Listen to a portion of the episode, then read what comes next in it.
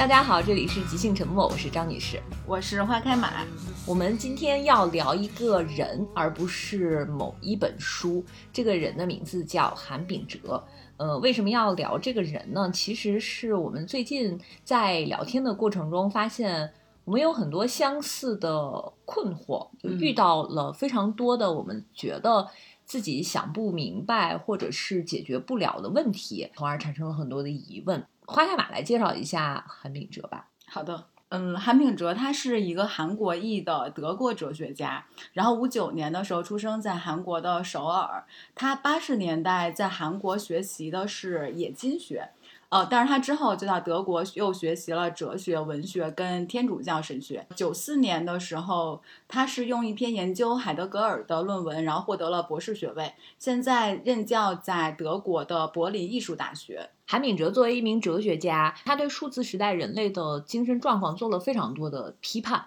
他的很多书都是从这个角度来写的。从二零一九年，大概是他已经在中国出版了大约十三本书。呃，第一批出版的就是在我们疫情。前还是就是大概在疫情刚开始前后吧，呃，出版了包括《现代社会》《他者的消失》《爱欲之死》一系列的书。最近他又出版了《超文化不在场》《山寨》这三本。哦，还有最近还出版了一本叫《妥协社会》。对对对，《妥协社会》应该是春节前刚出的。对，应该就是这几本是最近刚出的，就第二批出版的。他的书一般都是从日常的生活场景入手，从哲学角度来阐释其中的异化，呃，是哲学的我们认为比较入门级的读物吧，可以给生活在其中的我们带来一些思考。对，是我自己读韩炳哲的话，会觉得说他其实会给我一些启发，因为我们其实，在工作还有生活里面能遇到很多的问题，有的时候你会对这些问题就是会隐隐的会有感觉，但是其实不太知道说到底是怎么回事儿。所以我在看韩炳哲的书的时候，确实会针对一些具体的问题会有一些启发。所以，我们在这期节目里面就不具体围绕某一本书来讲了，会把它呃多本书里面一些让人深思的点提炼出来分享给大家。我们接下来会具体聊一下，比如说像绩效工具啊，每个人都遇到的，还有像呃抑郁症，还有以及说多线程工作。另外就是大家现在对痛苦的一个感知等等这几个问题，如果大家感兴趣的话，其实可以具体找他的书来读。今天还有一位嘉宾来跟我们一起聊这个话题，是我们的朋友小雷。因为最近小雷好像也在这些方面遇到了一些问题，我们还有过一些探讨。嗯，欢迎小雷。嗯哈喽，大家好，我是小雷。因为我们去年年底和今年年初的时候经历过要发年终奖。所以要关系到 大家的 绩效考核，嗯，所以我们其实，在呃那个时候是有一些关于这个的讨论的。我不知道大家的绩效考核是什么形式的。我发现好像现在的互联网公司应该都是用一套叫做 OKR 的体系来考核的。最早的时候，很多公司会有一个叫 KPI 的 考核体系，但不知道从什么时候开始。就从这个 KPI 变成了 OKR。嗯，OKR 应该是谷最早应该是谷歌的，就是是国内一些互联网公司，然后引入谷歌的一些呃先进的企业文化之后才有了 OKR。关于这个 OKR 和 KPI 的区别呢，我们应该是在很多地方都看到过。我记得好像脱口秀演员呼兰。他在节目上曾经提到过，他用了非常形象的比喻来区分这两个。他当时是说，什么是 KPI 呢？就是公司告诉我说，你要每天写一个段子。然后呼兰说，这我不想写，我就想摆烂，我就想躺平，我不写。但是呢，OKR 就是公司跟你说，你要拿大王，你要拿脱口秀大会的大王。然后他自己当然很想拿大王，他就会想。我怎么拿大王？那我每天写一个段子吧。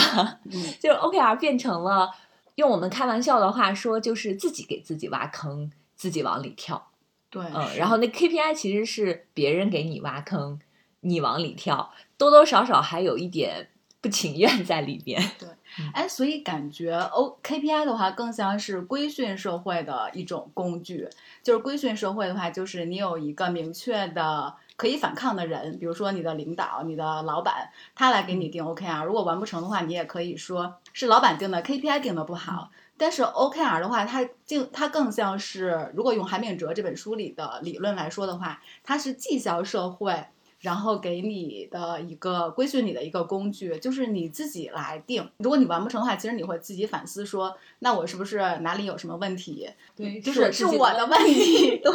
因为 OKR 它是等于公司给了你一个大的目标，具体怎么去实现，然后 O 就是一个关键成果的节点，然后。K R 就是叫 Key Points，就是你自己要去怎么样在那个节点上完成这个目标，是你自己给自己呃一步一步设定的这个东西，它就与别人无关了。对，就变成你自己要 push 你自己要做完成的一件事儿。对，嗯，所以我后来看到韩敏哲他在书里写到过。就关于这个问题，他就说，剥削不再以异化和自我现实化剥夺的面貌出现，而是披上了自由、自我实现和自我完善的外衣。对，然后我就发现，这个资本家真的是想剥削人，都是一套一套的。是，其实这个时候就变成了一种自我剥削，就是你好像拥有一定的自由，你有制定给自己制定目标的自由。但是其实这个自由是虚假的，其实你陷入的是一个自我剥削的一个困境里面。其实这个时候反而是没有自由的。呃，关于说到那个自我剥削，我在上野千鹤子跟戴景华的一次对谈里面也看到了类似的东西。他们当时是批判的是新自由主义，其实新自由主义也大概是这个意思。嗯，就是韩敏哲在他的书里也数次提到新自由主义。对，就是他们都是新自由主义的批判者。然后我觉得特别有意思的是说，那个上野千鹤子说，如果让我与新自由主义为伍，还不如让我去死。然后，然后戴景华说，新自由主义根本不配叫主。主义，因为他们都认为新自由主义是赢家通吃的局面，而且是一则免责宣言。比如说，当一个公司它 push 你来制定 OKR 的时候，其实它在一定程度上给自己免去了一份剥削的责任，然后把这份剥削转嫁给就是比如说像咱们这样的呃员工民工。对员工说，我没有。就是没有人强迫我劳动，嗯，对，然后但是没有，你看没有人强迫你劳动，我心甘情愿的，变成了自我剥削。对，所以它里面就说，自由本身也成为了被榨取的对象。然后大家才会心甘情愿的去奉献自己，然后还幻想着这其实不是奉献给公司，而是一种自我实现，因为那个目标是给自己定的嘛。对对对，韩炳哲说这是新自由主义的艰险逻辑，而且他还提到了那个自主创业，就是创业的人。就我们觉得你可能不想在公司里被资本家剥削，那我自主创业是不是会摆脱这个？但是你自己创业就是你你自己被自己奴役，听起来归根结底 都是在自己。剥削，但是公济社会其实就是一个自我剥削的社会。韩炳哲这句话我印象还挺深的，他说公济。主体不断自我剥削，直至精力枯竭。我觉得这可能就对应了现在每个人，尤其是职场人士吧，每天都在哀嚎，然后都在痛苦不堪，然后都在不断的掉头发，都在不断的失眠，然后都在不断的想逃离。就是可能会有一点跟韩炳哲在这个倦怠社会里面这一点说的会有会有点类似。我觉得听我们节目的估计大部分也都是职场人士，大家可以对照自己的情况，看看是不是这样的，或者是说看。韩炳哲说的跟你的经历的是不是有契合的地方？韩炳哲他关于同样的话题，其实会出现在多本书里。我曾经就在两本书里看到过关于他说的这个话题，而且他说自我剥削比剥削他人的效率更高，因为前者带来一种自由的感觉，一种假象。对，韩炳哲他的，因为我看过他的几本书。我觉得他整个的理论的脉络有一个基点，就是他其实一直都在现对现代性跟后现代做批判。就是他批判有一个点，就是说，呃，随着工业社会的发展，当我们进入到一个积极型的社会里面的时候，其实带来的副作用，或者说很大的一个非常负向的，就是刚才我们说的，积极社会带来那种虚假的自由。就是让你陷入到一种自我剥削里面去，然后由此会带来一系列的问题。这就是他的，我看过他那几本书里面，我会觉得是一个他的一个理论的基础，就是他反反复复其实都在讲这一件事儿。我们好像认为我们的效率提高了，然后随着就是这个社会的进步，工业化的程度也高了，我们工作的效率，包括社会的整体效率都在提升。但是这个就给了我们一种假象，就认为我们无所不能，你你都可以。但其实好像人类都是无能为力的。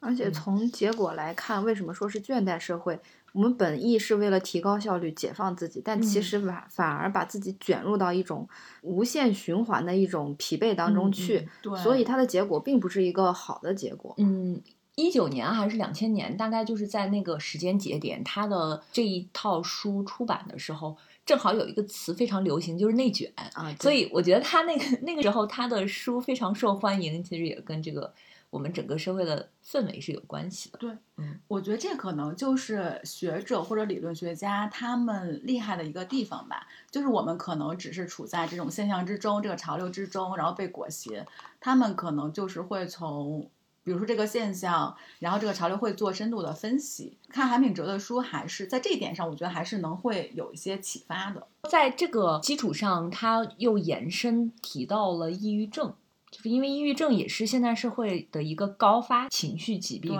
对，感觉最近几年身边的朋友得抑郁症对认识的或者是朋友的朋友，会发现得抑郁症的人还越来越多。那我们每个人可能都会陷入到这种抑郁情绪里边去，就不一定是严重到叫抑郁症吧。嗯嗯。还有就是，我觉得大家最近几年，就是大家感觉我们身边抑郁症的人多了。还有一个就是，大家已经能够正视这个事儿了，就不会觉得它是一个，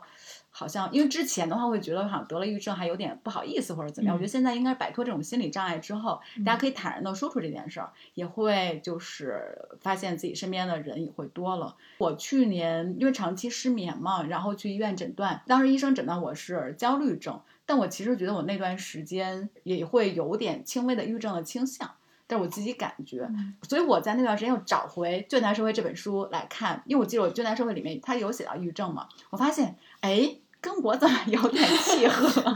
还给自己的病找到了一种理论支撑。他在书里怎么说的？用韩炳哲的话来说，他会认为抑郁症是过劳式抑郁症，就是他觉得现代人得的抑郁症都是过劳式抑郁症，是一种精神梗阻，它叫精神梗阻。我觉得就像小雷刚才说，就是现代人都很疲惫，当你疲惫到极点的时候，其实你的心灵被耗尽之后的一种精神疾病。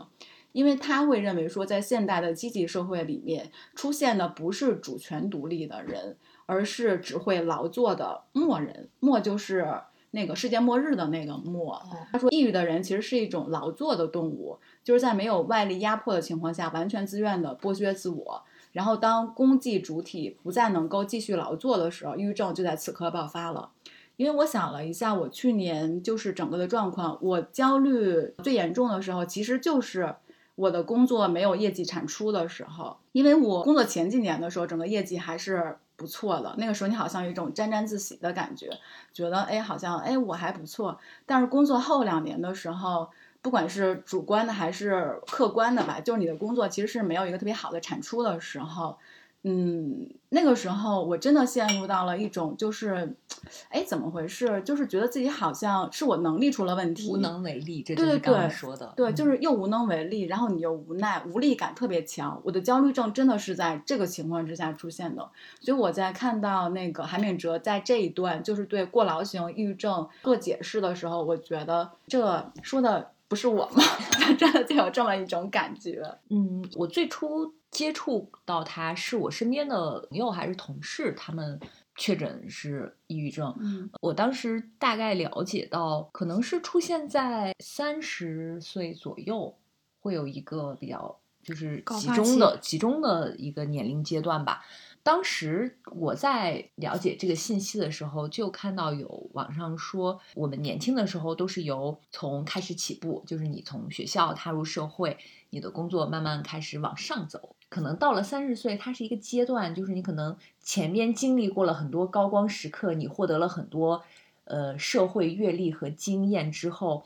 突然停滞在这个地方。有的人很极少数的人可能一直往上走吧，嗯，就是人生总是有起起伏伏嘛，他可能有一些停滞，或者是有一些下降。还有一些人呢，可能寻求转型，就不管是生活还是工作上，在这个阶段中，他会遇到很多对他来说是陌生的，就是他没之前没有经历过的，可能这个时候他就会有一些恐惧，他认为掌握不了了。嗯，我看到韩炳哲在书里有写到，就是这种无能为力。我觉得世界不是掌握在你手里了。嗯，原来可能有一段时间会认为，嗯，世界是掌握在你手里的。所以韩炳哲的书里，他还有一个概念是一以贯之的，就是他讲述到人与他者的关系。嗯，然后他就讲到，抑郁症其实是一种自恋型的癔症，这个他者的消失。对他这个自恋是说，嗯，你不再去跟他人交流，也不再看外面的社会，嗯，它本身会有一些什么样大环境的变化，而是不断的在处于一种自责，就是把所有的注意力。放到自己的身上，我为什么做不到？明明我以前 可以做到，为什么现在做不到？为什么别人可以做到？对，但其实有一些。呃，说苦难也好，或者是呃我们不可控的东西也好，这个东西它不是个人就能解决的，它其实是需要考虑社会层面的东西，以及你跟他人在交流与互动的过程当中，别人给你的能量是什么样子的。但是我们现在好像因为在倦怠社会当中，就是提到不停的去卷自己的消耗自己，然后失去了与外界。连接与沟通的这么一个契机和桥梁，对，所以就导致抑郁，就是在尤其是你们刚刚说，在这个年龄和阶段会有一个高发期。对，哎，我觉得刚才小雷说的也还挺契合我去年那个点的。我觉得就是，呃，抑郁症它其实有的时候像是一种自我攻击。对对对，它其实就是不断的在。问自己，问责自己，嗯，然后不断的进行一下自我攻击，然后把你自己攻击到你快崩溃的边缘的时候，其实这个时候病症就出现了，对，就是我们说的抑郁症。所以它确实是一种，就是工业化带来的一种，呃，积极型社会里面一种，就像一种衍生品一样。嗯，对，嗯，刚刚花干马一直提到的这个积极社会，也是韩炳哲在他的书里面所提出来的一个概念，就是在。呃，我们的效率不断提高的过程当中，消费啊、广告啊这些东西信息不断的扑面而来，然后每个人也就感觉到自己在走上坡路，然后不断的去。特别特别的兴奋，世界一片向好，周围一片 光明的这种感觉，它就给我们一种积极社会的错觉。这种积极社会带来的过度的信息，然后对人的消耗也是非常非常大的。是，所以感觉我们现在其实就是处在一个非常消耗的一个环境里面。这个消耗可能是外界对你的消耗，包括像刚才小雷说的信息的消耗，还有一个就是你处在这样一个社会环境、社会关系里面，人自我的一个消耗。所以韩敏哲也说，他说现在。其实很多施虐者跟受虐者其实是同一个人，嗯，就一个人既是施虐者又是受虐者。是，刚小雷说的那个归根结底到他者的消失，是韩敏哲有一本书叫《他者的消失》，是他这里边提到他者的时代已经过去了。他所说的他者，我自己理解为跟我们不同的，不在我们的范围之内的其他的他者。我其实一直对他者的概念。就很模糊，嗯，我一直想不通到底什么是他者。就这个，我其实也想听你们两个的呃想法。就是我一直对这个概念不是很清晰，就是到底什么是他者？我们一直在说人以群分，物以类聚，嗯，那我们是不是就跟我们兴趣相同啊，或者是有一些观念上是相同的，或者是在处理事情的一些观点上是相同的，有一些相同的地方吸引我们？成为朋友，或者是走到一起，为什么要去拥抱他者？然后是不是因为就是人类一直是人以群分的，所以才会造成我们现在这种他者的消失，引发出一系列的抑郁症啊，或者是绩效社会啊、爱欲之死啊这些问题？这个是。我自己没有想得很清楚，这个我有很多的想法，请展开讲。因为 这个他者在韩炳哲他的一系列的概念里面，他者他不是一个单独的群体或者是个体。就比如说你的朋友，我和你之间，然后我们是以相同的趣味或者是相同的生活观念走到一起的，但我们中间总会有分歧。呃，如果我是一个攻击性特别强的人，就是。嗯完全无视他者的人，那么我对你对我提出的任何的批评和意见，我都是完全不能接受的。这种就叫排除他者。如果你的批评和意见我是能听进去的，或者是我是能接受它的存在的，这个他者的这个概念，不管是在我的朋友身上出现，还是在陌生人身上出现，然后它都是成立的，我也是能接受的，那我就是一个能接受他者的人。但是反之则亦然，就是你完全自恋，就是世界上就要排除异己，所有跟我有一点点不一样的人，一点点不赞同我的人，然后他都是呃不应该存在的，我就要敬而远之，不产生交流。那这种就是远离了他者的一个概念。对，嗯，所以韩炳哲在《他者的消失》这本书里就有提到过，由于你远离了他者，所以导致为什么现在我们。在那互联网上刷的那些社交媒体，看到的都是你自己喜欢的，对对，就是因为他为了迎合你，然后就会用数据算法把你喜欢的都放在一起推给你，这样就是有一个恶性循环，就会让他者就离你更远了。我感觉他者更像是一个状态。就是他可能相对一个状态是说，一个人他完全在关注自我。我觉得现我忘了我是之前是看，我忘了是看向标还是看谁说的，就说现代人其实太过于关注自我了。他关注自我不在于说你身边没有别人，并不是没有别人，而是说你的你所有的注意力其实都在自己的身上。这个时候你的状态其实就是一个排斥他者的一个状态。对他，所以他确实不是某一个个体的一个人，我觉得他是一个状态。嗯，所以在呃网络上，大家都会美化自己的形象，然后拍非常美的，找到很好的角度，然后用非常厚的滤镜把你自己呈现出来，其实是为了获得别人来关注你，而不是说想把你的一个什么展现给别人，就是你为了获得点赞，就并不是为了说去结交更多的朋友，找更多志同道合的人，而只是说。我是这样的，你们需要来赞同我一下，然后不断确认这个内在的自我，就是找到这样一种赞同。对，是说到这儿的话，感觉又聊到了我们之前，其实我们在这期播客开始之前，我们就聊到过一个目前现在的一个社交媒体里面的一个点赞的一个现象。到处都充斥着点赞，点赞多的话，好像你这个人就代表被喜欢、被认可；然后没有点赞的，可能你还是会有一些失落呀什么的。对，我们在那个工作中，特别是。数字化营销的社会里，就会这个点赞数来评估一些。是的，对，嗯，点赞好像它就代表着一种表象上、表面上来看，它一种流量。因为有流量的地方，在互联网时代，你就有钱可赚，相当于是一个是利益点。但是其实我觉得它背后，就像之前我们在没开始之前，小雷说，它其实是一种讨喜文化。嗯，就是说要需要不断的来确认自己，你进行一种自我的一个确认。所以其实韩炳哲他在他的书里面也提到了，就是所有的媒体其实对于人来说都是有规训作用的。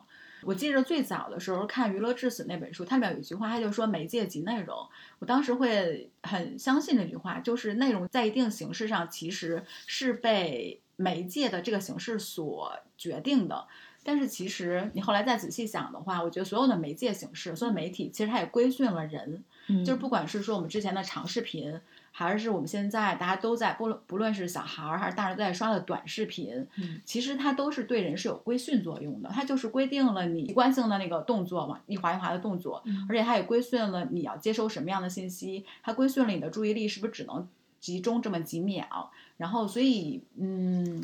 感觉这背后是一种我自己理解，我觉得它就确实就是这个规训的力量。其实你有点细思极恐的那个感觉。嗯，对，他在他他者的他在他者的消失这个书里也有提到，就是因为同质化嘛，所以信息不再是有启发性的，嗯，而是扭曲变形的。交流不再是沟通，仅仅是语言的堆积而已。对，是人们就是在毫无节制的消费。你这些短视频，对，然后你随手的一个点赞，一个收藏，不是经常有那种短视频，那个就是 UP 主说，嗯，宝子们，然后什么收 藏、三连、三连击，对，就是 对，嗯，你们有没有看他们的有视频，会有一个那种。一个固定的模式，一个套路，就是他先搞一个很吸引眼球的，比如说疑问的标题，就是说，嗯，说有一个人吃屎，为什么吃屎？类似的吧，大家赶紧点赞收藏，然后他才会说为什么就但是其实他后边的内容完全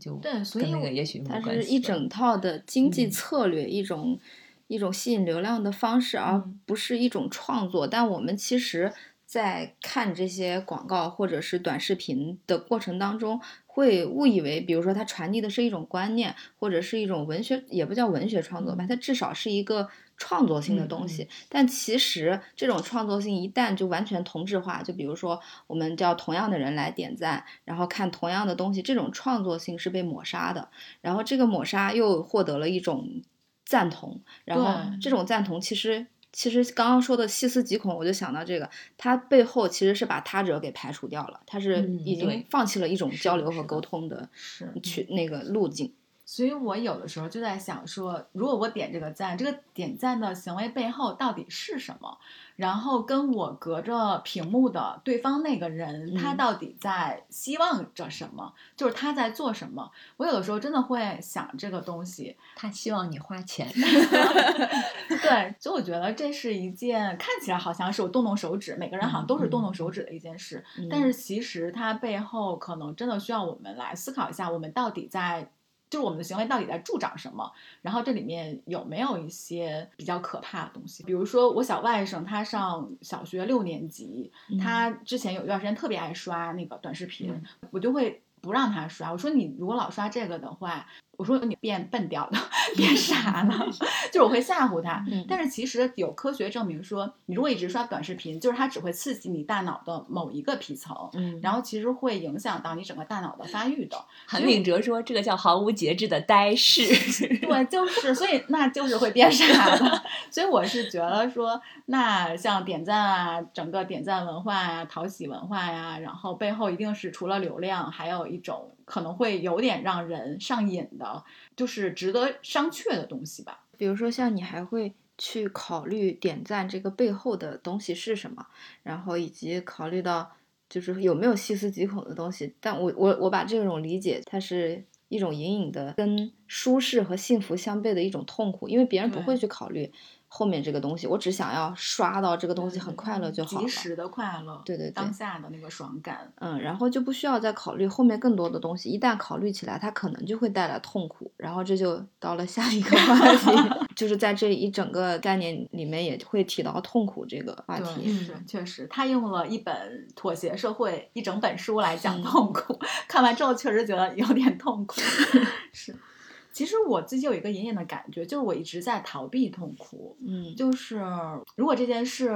让我觉得不舒适，或者让我觉得有点痛苦，我可能潜意识里面就会事先逃避掉它。打个比方说啊，比如说我觉得深度的恋爱关系是痛苦的，可能会引发痛苦，嗯那我就不谈恋爱。我对我自己的观察，我会觉得我一直会在逃避痛苦，但是这其实也是韩炳哲在这本书里批判的一种。一我觉得这是人的天性，是他的本本能对，因为痛苦本身就确实不是什么那么，不管是身体还是心灵，都不是那么好的事情。对，所以我在看韩炳哲关于痛苦那部分讲述的时候，有些地方我其实也不是特别能理解，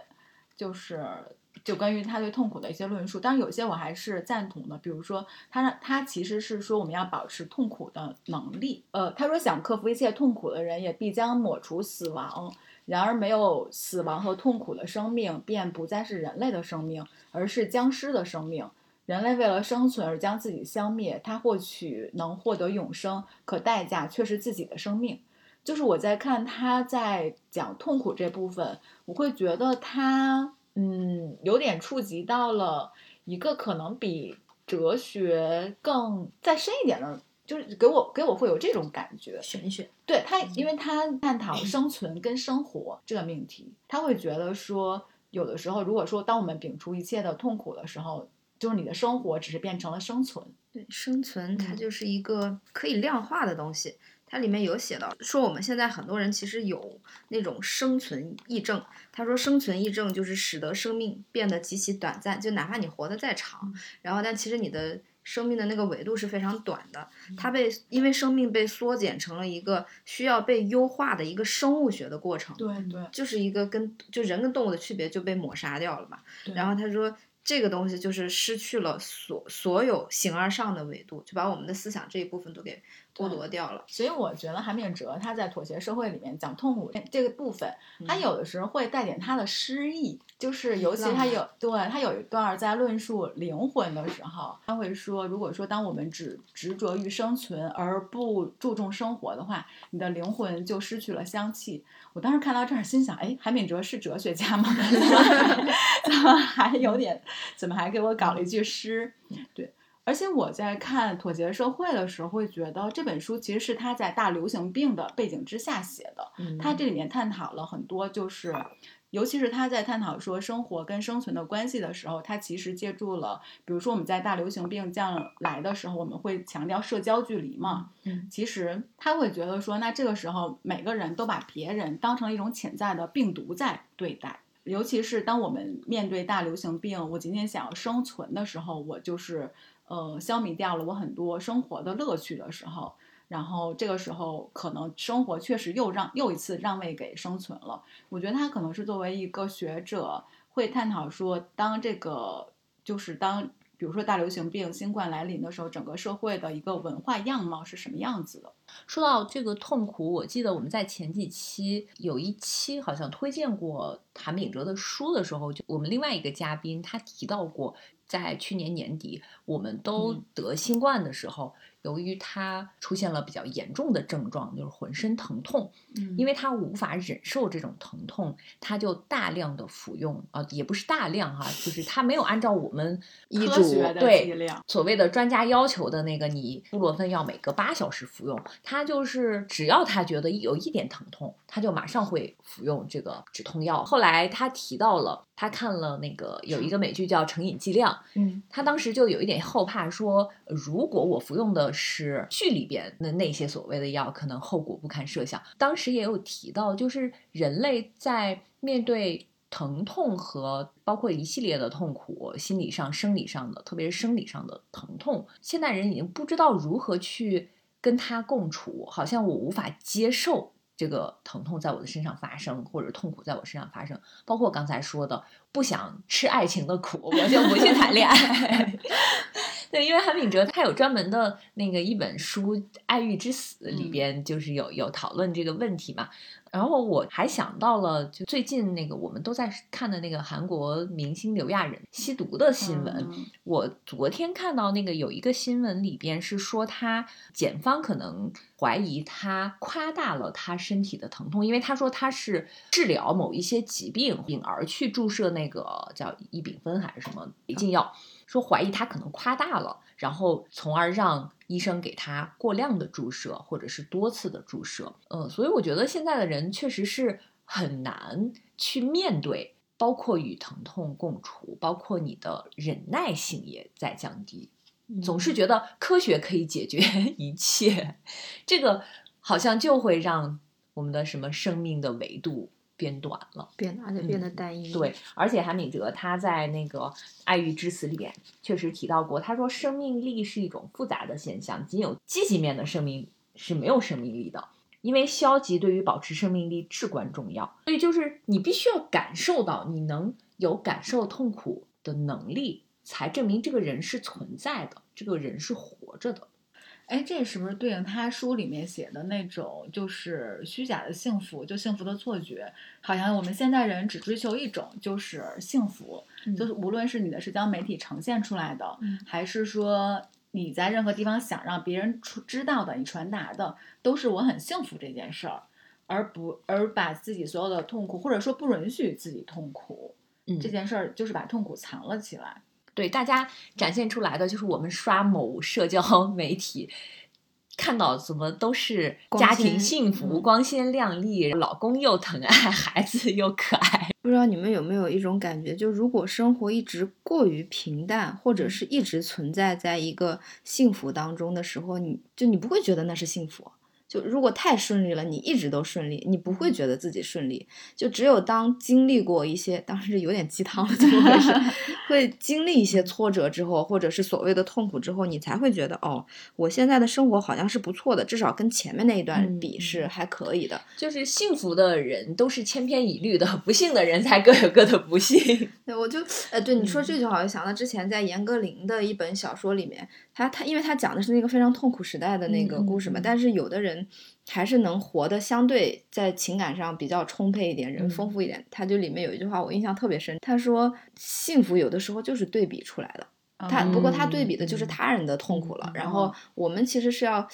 这个说的痛苦是在自身身上发生的。然后那个韩炳哲他在书里面写到痛苦的时候，他他强调痛苦的重要性就在于说，他说没有痛苦便可不可能有与曾在决裂的认识，就是因为痛苦它是一个。转变的过程，我们要忍受痛苦，忍受就是所谓的生活的那个洗礼。然后这个痛苦，它就让我们在体验生活的时候，与体验这个词本身它有一个区别。因为体验它不能导致我们生活的变化，但是痛苦在大部分时候是能的。它让要么让你就是生活更好，要么让你生活就是更坏。它是有一个转变的，它在提醒你的存在。我们看到很多艺术家或者是创作者，他在穷困潦倒的时候，都创作出了非常优秀的作品。但是，一旦当他有钱了，他就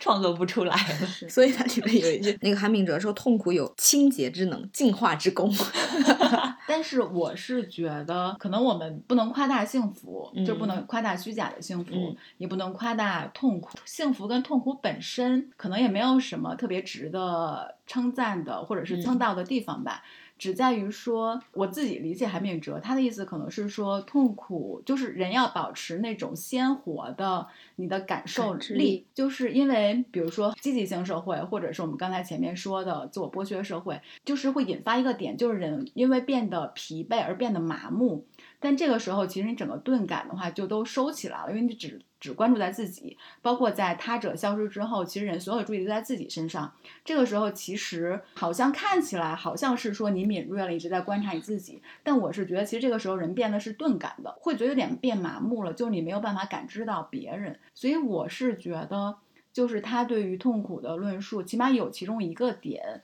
其实是说我们要保持那种纤细的感受力。就是你感不仅要感受自己，然后也能感受到是跟你不一样的其他的人的那个境遇。嗯，他在这本书里面，我印象比较深的一点就是，他就提到说，现代社会当铺天盖地的新闻啊、图片铺到你面前的时候，然后有的时候其实反而会让人变得麻木，就是那张图片、那个新闻上面那个人。那个悲惨的那个境况，那个人其实，在你眼前只一闪而过，他对你的生活没有造成任何的影响，就你可能下一秒你就忘记了。其实人这个时候就是变得麻木了，所以我觉得他在这个背景之下，就是他提到痛苦，我觉得他在这本书里面通过各种各样的方式论述了痛苦，可能是为了让大家，或者是为了让我们保持一个鲜活力吧。就是鲜活的一个作为人的一个感受力，对，就花开马说的这一点，在我可能是理解的是同一个意思，嗯，然后放在自己最近的境况上，我就告诉自己，就是也是这本书这些书给我带来的启发，他是说要允许一切发生，就是当痛苦存在的时候，你不要觉得它不该发生在我身上，这个带来会带来更多的痛苦，然后你就允许它发生，允许它和你的生命共存，它是你生命里的一个维度，是。就这样，可能是一个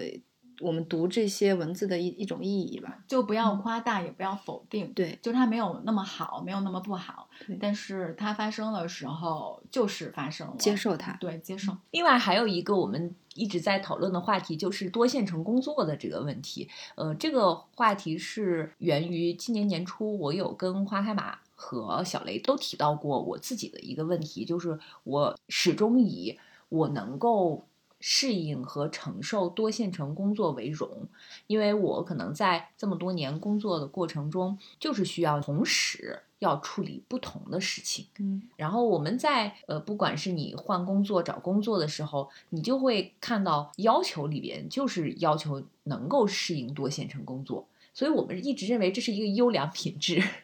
但是我今年突然有一个感觉，就是我发现多线程工作不是一件特别值得炫耀。我越来越发现我没有办法集中精力很长一段时间做某一件事了。嗯，就是我做这件事情的时候，我脑子里可能还在想着别的事情。然后我做一会儿这个事情，已经没有耐心了。比如说我在等待一个网页的打开的时候，我不能容忍我就呆坐在这里。我必须要在手上，可能要去再做另外一件事情，这样导致非常混乱的情况发生。你可能并不能很好的完成每一件事情，就会有一些细节上的遗漏。然后我有跟你们俩都说过，我今年要训练自己的一个呃点，就是我要集中精力做一件事情。嗯。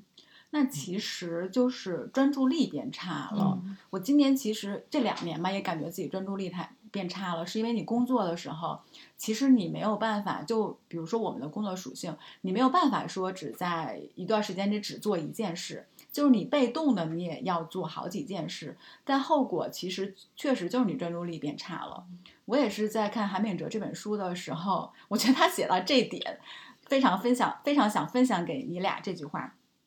他说，就是多线程作业不代表文明的进步，而是一种倒退。他举的例子就是说，比如说在动物界，动物在猎食的时候，它是一定要多线程工作的，就是它要时刻关注着说。那个我在猎食的时候，是不是有其他人要猎食我？然后我在吃这个我我捕猎到的东西的这个食物的时候，是不是有其他的动物在觊觎我的食物？还有就是，就它的无时无刻，因为它为了生存嘛，它就必须要打开自己所有的观感。然后野外的动物一直处于这种一种多线程的一个工作的状态。然后这其实是它的一个。就在那个环境之下，它的它的一个生存的，就是野外求生的一种必备的技能。也就是说，我们我们到现在，我们发展到现代社会，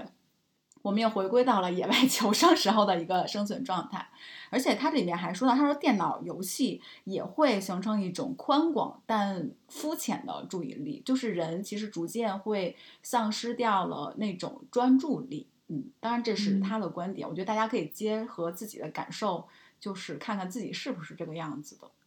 其实，在工作的时候，我的效率算是比较，就是还可以的，在。整个的团队当中，我现在发现，反而我好像不是特别能多线程工作，就是我能把事情安排出去，可能不一定是我自己做，但是。因为我们的工作需要看稿子嘛，我以前是完全不太能接受看很多，就是个编辑，对我是一个 图书编辑，然后看那个很多文字的，我以前是看不出来任何错别字的，但是好像这两年也是因为刻意的训练吧，然后现在反而是完全可以了。以以前我让我的那个。呃，同事帮我再重新再审一遍我看过的东西的时候，他们说：“哎呀，这种低级错误怎么可以犯？”现在反而基本上都是特别干净的一个一个结果出来。在去年滑雪的时候，感受到了专注力的快乐，就是。因为我一旦分心的话，我就会摔跤，而且会那个摔跤，它就不是像正常走路那种摔，你必须要一直盯着，就是看着目视前方，看着你的路，然后把事情所有的东西都 focus 在滑雪这一件事情上，你不可能在想着工作，你也不可能在想着你的朋友是不是晚上要请你吃什么，这些东西都是不能想的。然后反而在这种极其专注的时候，会把体能和脑力都给消耗消耗完，然后这种消耗的过程是一个非常愉悦的过程。我我就正相反，我之前是非常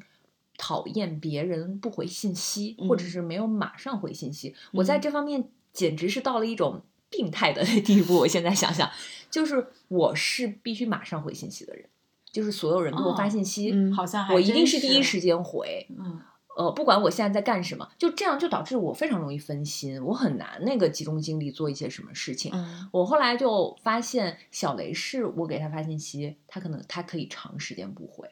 然后他过了一段时间，他就突然回我了。嗯但这个事情其实也并没有耽误。嗯嗯，我只是自己到了一种我感觉像病态的地步，所以我一直在说，我今年一定要就是呃让自己训练专注。嗯，我觉得我。我只有在看书的时候，就投入性看一本书的时候会有专注力，而且专注力真的能产生刚才就是小雷说滑雪的时候那种，对专注滑雪那种快感，我确实体会过那种快感。嗯，还有就是我这两年有的时候经常会跟朋友说的一件事，就是我觉得我丧失掉了发呆的能力，就是我印象非常之深，我以前上大学的时候。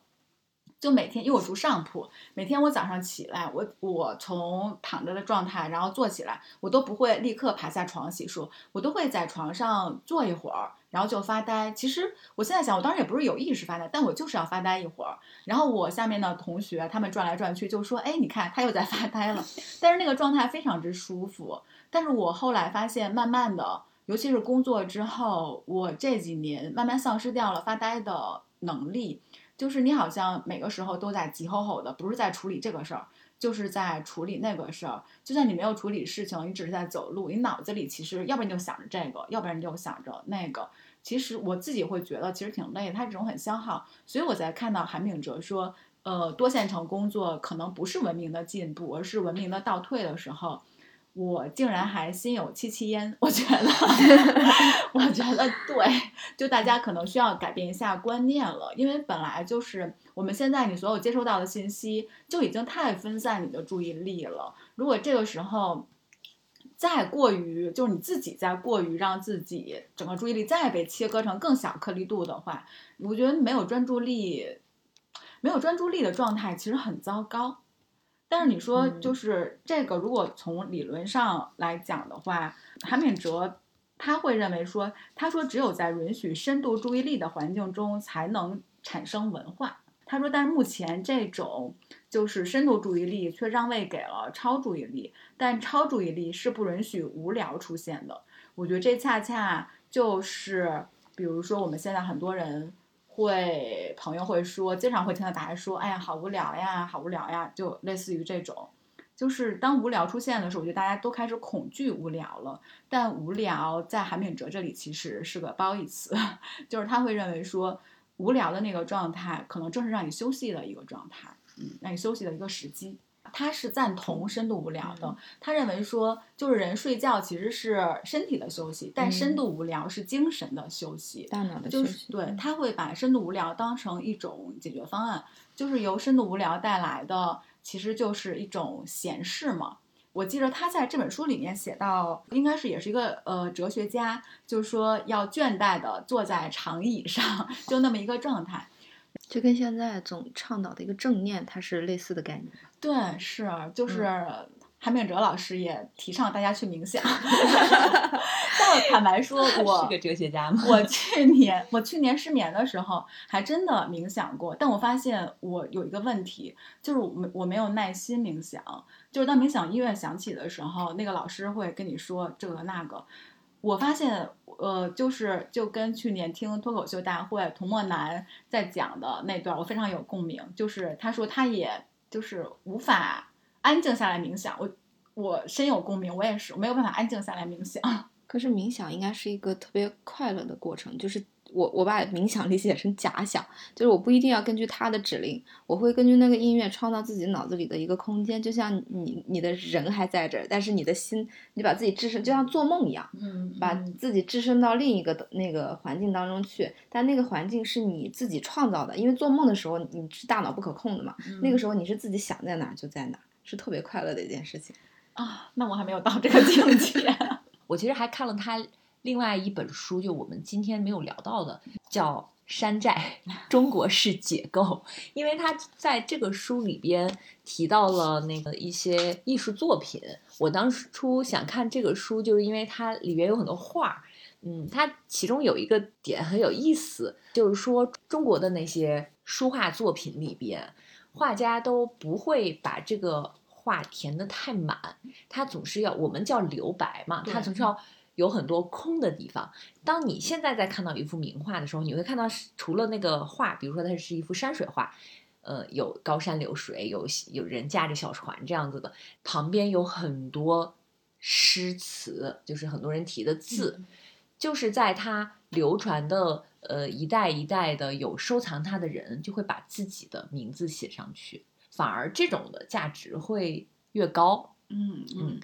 但是西方的艺术作品就不是，就是呃，西方艺术作品就是谁画的，就是就是谁画的，嗯，它上面有属于自己的名字。如果要是有人在